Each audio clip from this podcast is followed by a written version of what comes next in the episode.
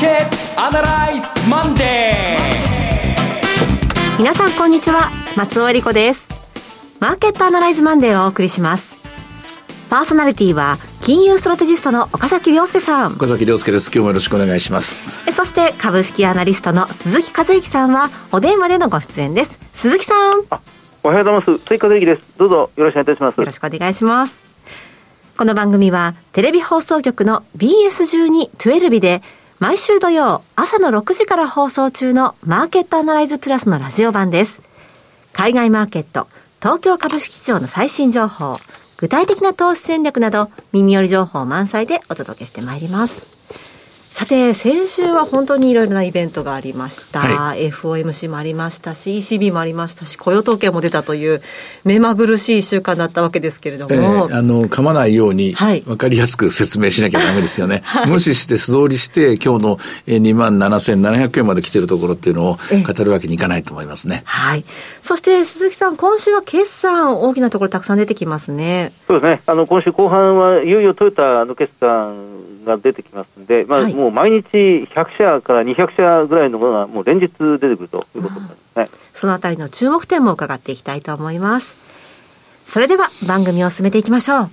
この番組は株365の豊トラスティ証券の提供でお送りします。今週のストラテジー。このコーナーでは今週の展望についてお話しいただきます。えー、忘れないうちに、まあ先に結論を言っておきましょう。はい、えー、今日、えー、ぐんとスタートを切ったんですが、あの、気がつかれている方もいるかもしれませんが、今日寄り付きかなり高いところから始まったんですが、えー、その時一緒に、えー、実は VI、ボラティリティも上昇してるんですね。はい。えー、先週末のボラティリティは実は非常に低い、16.29ぐらいだったかな。非常に低いところで終わったんですが、えー、今日寄り付き、いきなりぐいと上がるところで、ボラティリティも一緒に上昇して16 16.48から上がってきました。その後、ブラは16.53まで上がったんですね。これどういう現象が起きてるかというと、今週は日本株、日本株の2月オプションですね。2月切りオプションというのが、スペシャルコーテーションを迎えます。で、2月切りというのは、どちらかというと、まあ、落ち着いた、ええー、まあ、下がりはしなかったんですけれども、乱高下しなくなる、えー、暴れなくなってきた展開の中で、ボラティリティが、えー、大体22とか23ぐらいからずっと下がっていったんですね。オプションを売ってる人には、非常に心地よい1ヶ月ぐらいの展開だったと思います。で、この中で当然、オプションを売ってる人は、28,500円が、まあ、精一杯かなとか、28,000まで戻らないんじゃないかな、なんていう形で、28,000円のコールとか28,500円のコールを売るのが、えー、主たる取引だったと思いますが、これが、えー、あと数日という、あと4日というところですかね、えー、これが近づくにつれて株が強くなってきて、買い戻さなきゃいけなくなってきたという展開なんですね。こちらの買い戻しが今日の朝寄り付き、日経平均を高寄りさせた原因だと思います。えー、オプションの買い戻し、まあこれは先物の買い戻しと同じような効果があります。えー、そして2万7000、2万7600、801円までいったんですかね。はい、この展開だと思います。で、この動きというのは、おそらく S q 金曜日なんですけども、金曜日の寄り付きまでは断続的に起きると思います。で、結果的に今週の日本株は高値をトライする展開にそれが続くと思いますが、ただそれは、どちらかというと短期的な動きになるので、はい、えー、2万8000円、2万8500円、いけいけどんどんで買っていいのかというと、そう、どうもそうではないんですよ。ですので、とりあえずまあ、えー、まだ買っていいと思います。はい、まだ買えると思うんですが、えー、2万、そうですね、8000超えたところあたりで、で、金曜日の寄り付きまでのところで1回は手締まう、1回は利益の確定するという、そういうトレーダーたちが多くなるんじゃないかと思いますので、えー、個人投資家の方も、その動きにですね、あんまり惑わされないで見てもらいたいなと思います。うんはい、ただ、えー、あの、そこで利益の確定ということで、えー、売りの話をしたんですけども、買いから入って売りで途中で、えー、反対売買するっていうような戦略なんですけども、戦術なんですけども、相場が弱いかというと決してそうではないと思います。えー、先週の話で言うと、金融政策と雇用統計ですね。えー、金融政策は、まあ、一応想定内の範囲、0.25%で筒がなく、えー、マーケット持ち着いた動き。まあ、さりとってこれが終わりかというとそうではないと。ターミナルレートについては未だにぼかしたままでということで。えただその後発表された金曜日の雇用統計のところですね、2月3日発表、はい、これがやっぱり皆さんの度肝を抜かれたと。えー、あの、57万1000人も増えたということなんですが、これはあの、もともとのですね、今のアナリストの人たちが、ちょっとよ、見方が甘かったというのが、まあ、無理やりでも当てなきゃいけないんでしょうがないんですけども、一番多いえー、予想したので、シティグループでさえ30万人ぐらいですから、みんな外しちゃったんですね。ただこれ、外したんですけども、これ、あの、原因がありまして、1月っていうのはですね、日本の4月と一緒で全部統計が変わるんですよ。はい、アメリカの新年度、新年ですからね。いろんな辞める人とか入る人とかあったり、で、あの、季節調整っていうのをかけて、1月は大体ブレるからというので、毎回そこに係数かけるんですけども、今までの 大体まあ、4、5年ぐらいの過去の統計、過去のデータで、1月の、1月大体増えるんですけども、はい、まあ、いつもよりも1.1倍とか1.2倍だと思ったら、今回1.3倍ぐらい増えたんで、いつもの係数だと足りなかったということなんですね。で、まあ足りなかった理由、その背景は何があるかっていうと、労働参加率がちょっと増えたんですね。労働参加率っていうのは、今までまあ、あの、働きがありませんって言ってた人たちが、仕事探してますとか、仕事に就けましたと。まあ、そういう人が、あの、ポイント1だけですね。0.1%ぐらい増えたのかな。0.1でも、えー、国全体でいけば相当になりますからね。あの、だいたい15万から20万ぐらいになりますから。あと、それから、あの、えー、っと、2年目になったバイデン政権で、あの、移民の人たちがちょっとずつ増えてですね、これがまた10万人ぐらいあったのかな。まあ、それもあって、57万という数字で、まあ、多分それでも実際の数字は30万人ぐらい増えてますから、うん、えー、そういうのを抜けても、それは強いわけです。で、失業率も3.4強いんですよ。で、えー、で、一方で賃金上昇率が4.4ということで、まあ抑えられるということで、何のことはない、これベストシナリオなんですよ。いろいろ言うけれども、はい、いろいろ言うけれども、あの、一番いけないのは景気後退することであって、金利が上昇することよりも景気後退することの方が悪いわけなんで、で、これめでたしめでたしで、株式市場は金曜日下がったんですけれども、例えば SP500 にしても、中小型にしてもですね、極めてビビたる下落ですから、それよりもその前日、前日というのは2月の2日の日に上がった分をさっぴいても、先週はもう立派なもんなんですよ。で、一週間で見ると、ナスダックの上昇、中古型の上昇が際立っていた。はい、一方で一週間で見ると、意外かもしれませんが、ダウはマイナスなんです。つまり、今までずっと相場を引っ張ってくれてきた、支えてくれてきたダウ銘柄ですね、はい、バリュー株とか配当株というのが、もうそろそろバトンタッチかなということで、えー、今までの、あの、あの、頼ってきた大型成長ですね、あるいは小型成長ですね、こちらに移し替えろうかという動きがあった一週間です。非常に良い雇用統計で、あの数字を見て、あたふた言うのはちょっと違うと。うん、あの、あた、あたふた言う人はまた利上げするぞって言うんですけども、別に利上げしてもいいんですよ。利上げしても。利上げしても景気が続いていればいいわけなんですよ。いやでも、えー、景気がそのうち悪くなるぞと。リストラが始まってるぞって言うんですけども、リストラの形跡っていうのは、えー、2月3日に発表された1月の雇用統計の中では、情報産業にしか見つかりません。情報産業っていうのは、全米のですね、えー、っと、ノンファンペイロール 1, 1億5500万人いるんですけども、その中で2%弱なんですよ。ほんのちょっとなんですよ。ほんのちょっとのとこだけが雇用が減り出していて、で、そのほんのちょっとのとこだけが賃金の上昇率が弱くなっているということなので、まあ、あの、いろいろとこう、コロナの中で、うんと、膨らんだものが破裂するというような恐怖感に押されますけれども、コロナの中で膨らんだのは、アマゾン型企業とか、はい、それから、えー、巣ごもりの中ですごくみんなが利用した、えー、ネット系企業ですね、えー、情報産業ですね、ここが、にお金が、えー、必要時に入ったと。あるいは人が、人間が必要以上に集まっただけであって、アメリカ国、アメリカ国、一国を揺るがすほど大きなバブルでなく、極めて限定的な、局所的な問題だと。心配することはない。えー、あとは、金利の上昇が止まったところも、それを前のめりで先取りする形で株上がり始めましたけれども、はい、このトレンドはゆるゆると続いていくと思います。日本株もそういう意味では、中長期的にはプラス。おそらく、まあ、雨宮さんの話、今朝出てですね、そね。それだけで為替が動いてるんですが、これは本当かどうかわかんないのでね、えー、あの、黒田さんの時も、あの、武藤さんという人の名前が上がって、これ、失敗だったっていうのもありましたから、あの、新聞がこう報道したからって、あの、やっぱりわかんないんで、とりあえず10日までは心穏やかに見てて、はい。で、で、それから考えても遅くないと思います。で、日本銀行については、まあ、えっ、と、新執行部が実質的に始まる5月までは現状維持だと思うので、現状維持とすれば、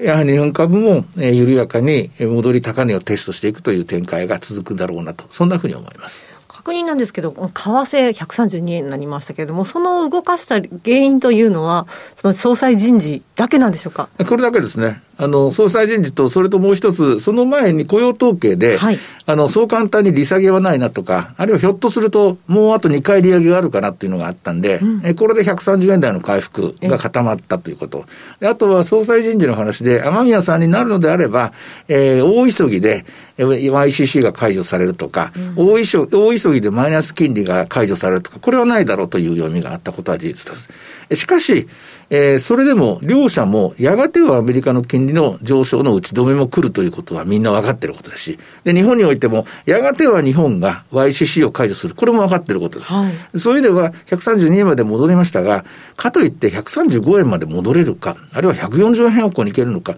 これは誰もですね、信じていないので、僕、これはあの、競馬で言えば大穴馬券みたいなもんですから、あまりそこの方にですね、スキュー、傾きが、あこう、傾いているようなですね、ポジション傾いているっていう、それの動きではないと思います。となりますと、今週のレンジで言いますと、まあ、狭い範囲でということになります、ね、そうです。ドル円に関しては、まあ、132、3まあ、35までぐらいはあっても、オーバーシュートがあるかもしれませんけども、えー、トレンドとしては、ドル高には戻れないと思います。で、アメリカ株に関して言うと、トレンドとしては、やはり、あの、別にダウが下がると言ってるわけじゃないんですけども、ダウ、一辺と、ダウ一本やりダウ、一本足ダウだったんですけども、それが、えー、ダウからナスダックに全般的にですね、業績の良いものは買われていくという、そういう展開になっていくと思います。それからアップルとかがえらい下がったということで、新聞とか騒いでますけども、それあの、逆に言うと次に、えー、カムバックするために、つまり今動いている1、3月に、リバウンドさせるためにリストラして、海を出して、えー、アメリカの場合は、とにかく悪いニュースは、バッドニュースはとにかく、バッドニュースはあのファーストですから、悪いニュースからまず言っていくと。で、いいニュースは後でもいいと。あの、これあの、外資系に入った時によく言われたもんですけど、はい、悪い話を早く報告しろってやつなんですけどね。はい、だから日本とちょっと違うところなんですよ。悪いニュースは後、後回しじゃなくて、アメリカは悪いニュースは先、前倒しなんですよね。でそういう展開で来てますから、逆に言うと、ここで下げた分、その後のリバウンドはやりやすくなったというふうに見て取っていいんじゃないかと思いますね。なるほど。そして鈴木さん、決算の方ですけれども、見通しいかがでしょうか？あの、はい、あの、あの本当にあの良いところと悪いところが完全に混在しているっていう状況ではあるんですけど、あのまあ、トヨタが出ますけど、トヨタ系の部品メーカーが先週末で一通り出てきていて、はい、これもまた良いところ、悪いところ、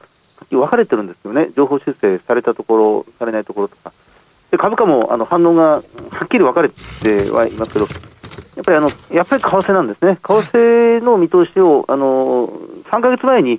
円安に傾けた会社が円高にもう一回傾け直してる、えー、前提を変えてきてるっていう会社が結構な数ありますね。で、あの、まあ、140円というのは極端なんですが、135円とか138円とかにしたところが、えー、130円ないし、まあ、あるいは132円ぐらいに円高方向に戻してきてると。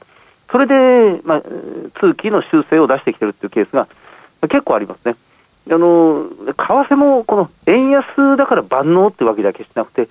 あの輸出の売り上げにプラスの効果もありますけど、やっぱり調達面のその原材料を輸入するっていう部分も同じ会社の中で同時に入ってきますから、円高だからだめで、円安だから OK っていう、そういう単純なものではもう完全になくなってきてますね。まあ、グローバルっていうのは、もう今、散々議論が激しくなってきてますけど、やっぱりなんだかんだ企業はもうグローバルで行動してますんで、そのあたりが微調整という形で今回出てきてしまっているっていうのがすごく大きいですね。やっぱりおおむねあの回復過程にあるっていうのが今の企業業績だと思います。そうですか。さあでは今日の指標を見ていきましょうか。えー東証の方ですけれども、前場終わりまして27,801円というふうになっています。そして、今日の株三六五、どうでしょうか、今日は、寄り付けが一番安いところで、664円。この前後で653円という安値をつけました。で、その後、買い戻しが集まってきて、858円まで上昇。え現在は737円で取引が続いています。はい。いろいろ展望していただきました。今週末土曜日には朝6時から放送します。マーケットアナライズプラスもぜひご覧ください。また、Facebook でも随時分析レポートします。以上、今週のストラテジーでした。ではここでお知らせです。株365の豊トラスティ証券から岡崎良介さんがご登壇される YouTube から飛び出しての全国無料少人数制セミナーをご案内します。今回ご案内するのは、2月18日土曜日、名古屋で開催の、豊か TV プレゼンツ、岡崎良介の投資戦略 in 名古屋です。2月18日土曜日、12時半会場、午後1時開演です。講師は、この番組でおなじみ岡崎良介さん、そして大橋ひろ子さんです。大橋さんがクリック株365の魅力と優位性を徹底解説し、そして岡崎さんが2023年のマーケットを徹底分析、2023年の投資戦略 Q&A も合わせて1時間半たっぷりとわかりやすく解説します。さて、2月18日土曜日、名古屋ですね、岡崎さん。はい。あの、今年から始めた企画で、もうすでに東京ではですね、手応えを2回開催してですね、手応えを感じているところです。えー、ポイントはですね、少人数でやりたいという私のたってのお願いで、はい。これあの、あの、集まってくださったですね、えー、参加者の顔が見える、その顔、表情ですね、反応を見ながら、自分がつまんないこと言ったら眠そうな顔になるし、あの、面白い話をしてたら、あの、目が輝くし、みたいな、見えるじゃないですか。はい、で、あんまり大勢だとわからないので、できれば少人数で行いたいのと、それと、あの、昨今、なかなか手を挙げて大きな声で質問するというのは、ちょっとこう、時代が、えー、そういう方向を向いてないのかなと気がするんですが、今の時代、ど、どなたも大体スマホをお持ちだったり、iPad を持ってたり、あるいは人によっては PC 持ち込んでですね、P、あの、会場に来られる方もいるんですけども、はい、これを使ってですね、チャット形式で、うん、えー、それこそもうライブ中継の中でですね、あの、インタラクティブにってやつなんですけども、えー、どんどんどんどん質問を入れてってもらって、で、他の人の質問にいいねボタンを押してもらって、自分を聞きたいなと思ったら、そこに投票してもらって、その数が多いものをどんどんどんどん、ね、前に並べる形で、その質問にできる限り答えていくという、そういうやり方でですね、えー、まあ、あの、運用してます。運用してます。はい、うまくいき出しました。で、これがいよいよ名古屋でやってみようと。名古屋でもう本当に、えー、ここに、えー、重点的にフォーカスしてやってみようという、その、えー、セミナーです。で、18日なんで、日銀の話とか、それから一通りまあ、決算も終わって、で、次の展開ですね。今、多少混乱しているところも落ち着いた動きになると思いますので、えー、その先のところが、まあ、見えてくるところだと思います。えー、一番新しいニュースを持って臨みますので、どうぞ皆さんご期待してください。はい。こちら、入場は無料です。定員は80名で、応募多数の場合は抽選となります。なお、抽選の場合、これまで豊かトラスティ証券のセミナーに参加されたことがない方を優先させていただきます。会場は、名古屋市中村区の富士コミュニティセンター4階大会議室です。地下鉄桜通り線太閤通り駅4番出口から徒歩2分です。セミナーのお申し込みお問い合わせは、豊かトラスティ証券お客様サポートデスク、フリーコール0120 365-281 0120-365-281までお願いします。受付時間は土日祝日を除く午前9時から午後7時までとなっています。締め切りは2月8日ですから、あさってですね。はい。急いでください。お願いします。なお、応募状況によっては締め切りを前倒しする場合がございます。どうぞお急ぎください。貴重な機会ですので、中部地方にお住まいの皆さんは、ぜひ振るってご応募いただければと思います。なお、ご案内したセミナーでは、紹介する商品などの勧誘を行うことがあります。あらかじめご了承ください。以上、株365の豊かトラスティー証券からセミナーのお知らせでした。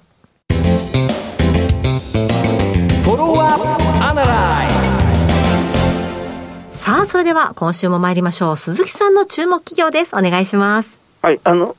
えっと、今日の銘柄、J パワーです。えー、電力会社ですね。9513の J パワー、電源開発ですね。あのまあ、上場している電力会社は、もうご存知のように、まあ、旧電力体制というのが、もう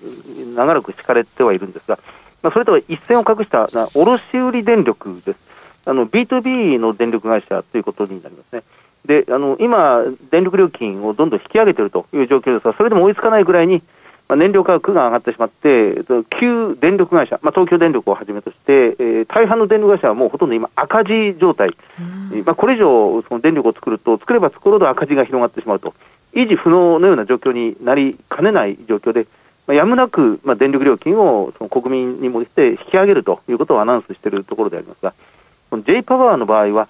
ここれあの、そういう動きとは一線を画していって、はい、B2B ですから、あのまあ、あまりその心配がないんですね。あの先日、1月31日に出ました、えー、第三四半期の決算では、売上がプラス97%、ほぼ2倍になりまして、1兆4000飛び15億円。で営業利益が、えー、前年比2.5倍、えー、150%増益の1615億円になりました。で通期の業績を増額修正してまして、通期、それまで営業利益1620億円で見ていたものを1710億円に96%増益まで引き上げてきたという会社です。で、えー、PBR が0.4倍、えー、PER、株価収益率は4.2倍、配当利回りが3.7%、はい、ROE が10%というところですね。